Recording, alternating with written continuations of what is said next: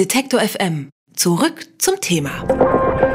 Hier ist Detektor FM, der Tag. In Deutschland wird in diesen Wochen immer wieder über Datenschutz diskutiert. In dieser Woche erst war Datenschutz ein großes Thema auf der Computermesse CeBIT.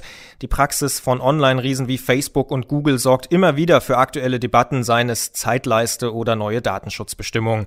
Die Bundesregierung hat sich schon vor drei Jahren vorgenommen, den Datenschutz zu stärken in Deutschland und so etwas wie eine Stiftung Warentest für den Datenschutz zu gründen. Jetzt scheint die Regierung tatsächlich ernst zu machen und will bis Ende März in Leipzig eine Stiftung für den Datenschutz gründen. Wie die Arbeit dieses Instituts aussehen soll und was seine Aufgabenbereiche sind, darüber reden wir mit Peter Schaar, dem Bundesbeauftragten für den Datenschutz. Ich sage schönen guten Tag, Herr Schaar. Guten Tag. Ja, wie bewerten Sie denn diese neue Stiftung für den Datenschutz? Ja, die, Be die Bewertung äh, fällt mir schwer, weil ich die Details gar nicht kenne. Das Problem ist ja, dass die Bundesregierung hier schon seit äh, Jahren äh, diskutiert, wie eine solche Stiftung aussehen soll. Die ursprüngliche Planung sah ja in der Tat vor, wie Sie schon sagten, äh, diese Stiftung so ähnlich zu gestalten wie äh, die Stiftung Warentest mit entsprechenden Vergleichstests, äh, wo man sich dann orientieren kann, wo ein besserer Datenschutz, wo ein schlechterer Datenschutz, zum Beispiel im Online-Bereich, festzustellen ist. Dann sollte eine Zertifizierung stattfinden, also eine Art Datenschutz-Audit mit entsprechender Vergabe von Gütesiegeln. Siegeln. Und äh, last but not least sollte dort Forschungs- und Aufklärungsarbeit betrieben werden. Äh, das sind die drei wesentlichen Aufgabengebiete, um die es hier geht. Äh, welche dieser Aufgabengebiete denn tatsächlich dann in dieser Stiftung mit relativ wenig Kapital äh, realisiert werden kann und wie das genau organisiert wird, das ist bis heute meines Wissens noch nicht endgültig entschieden. Davon ist letztlich auch die Bewertung abhängig, ob man das Ganze äh, begrüßen soll oder ob man sagt, das Ganze äh, ist dann vielleicht doch nicht äh, das Gelbe vom Mai. Das heißt, ich verstehe Sie richtig, Sie sind gar nicht gefragt worden? Das ist völlig richtig. Ich bin nicht beteiligt worden und auch meine Kollegen in äh, den Ländern sind hier nicht gefragt worden. Und ich sehe natürlich hier schon die Gefahr, dass eine Art Parallelstruktur zum Datenschutz hier von der Bundesregierung aufgebaut wird zu den unabhängigen Datenschutzbeauftragten.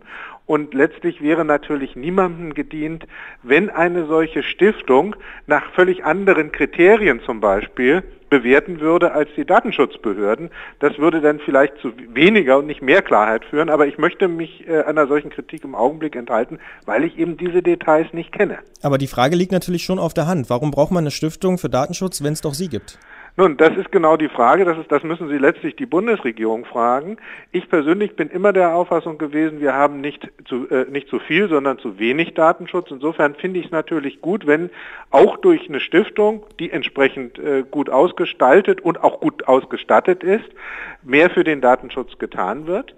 Aber das bedeutet auch, dass es nicht zum Beispiel dazu kommen darf, dass hier Wirtschaftsunternehmen sich selbst bewerten.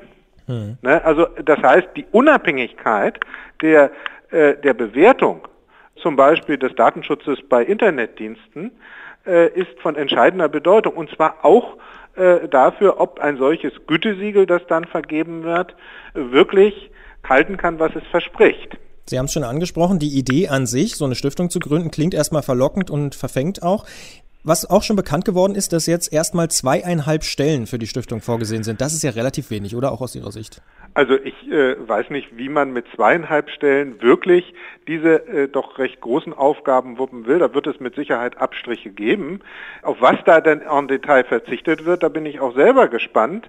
Äh, mit einer kleinen Geschäftsstelle kann man nicht viel erreichen und das bedeutet letztlich, dass man dann doch Aufträge an Dritte in sehr großem Umfang vergeben müsste. Und da stellt sich eben die Frage, was sind das für Dritte äh, und, und wie gewährleistet man, dass, äh, dass hier auch äh, eine hohe Qualität äh, sowohl was jetzt die, die Vergleichstests, aber auch was jetzt zum Beispiel die Zertifizierung von Datenschutzmechanismen in Online-Diensten und vergleichbaren Angeboten dann tatsächlich ausmacht. Mal eine ganz blöde Frage, wie viele Leute arbeiten eigentlich bei Ihnen? Also äh, meine äh, Dienststelle hat 90 Mitarbeiter. Also das ist ja im Vergleich dann doch ein bisschen mehr, ne? Naja, also Sie müssen ja auch sagen, sehen, äh, der Datenschutz gerade im Bereich der Wirtschaft wird schwerpunktmäßig von den Landesdatenschutzbehörden überwacht, die natürlich hier auch äh, eine erhebliche Kompetenz aufgebaut haben. Dass man diese Kompetenz insofern nochmal unterstützen könnte durch so eine Stiftung, äh, finde ich durchaus gut. Aber ob das jetzt zu einer substanziellen Verbesserung führt, hängt letztlich davon ab, wie die Stiftung ausgestaltet ist. Die Bundesregierung plant eine Stiftung für den Datenschutz, die soll in Leipzig entstehen bis Ende März. Wir haben darüber gesprochen mit Peter Schaar, dem Bundesbeauftragten für den Datenschutz. Ich bedanke mich sehr für das Gespräch. Vielen Dank. Alle Beiträge, Reportagen und Interviews können Sie jederzeit nachhören im Netz auf detektor.fm.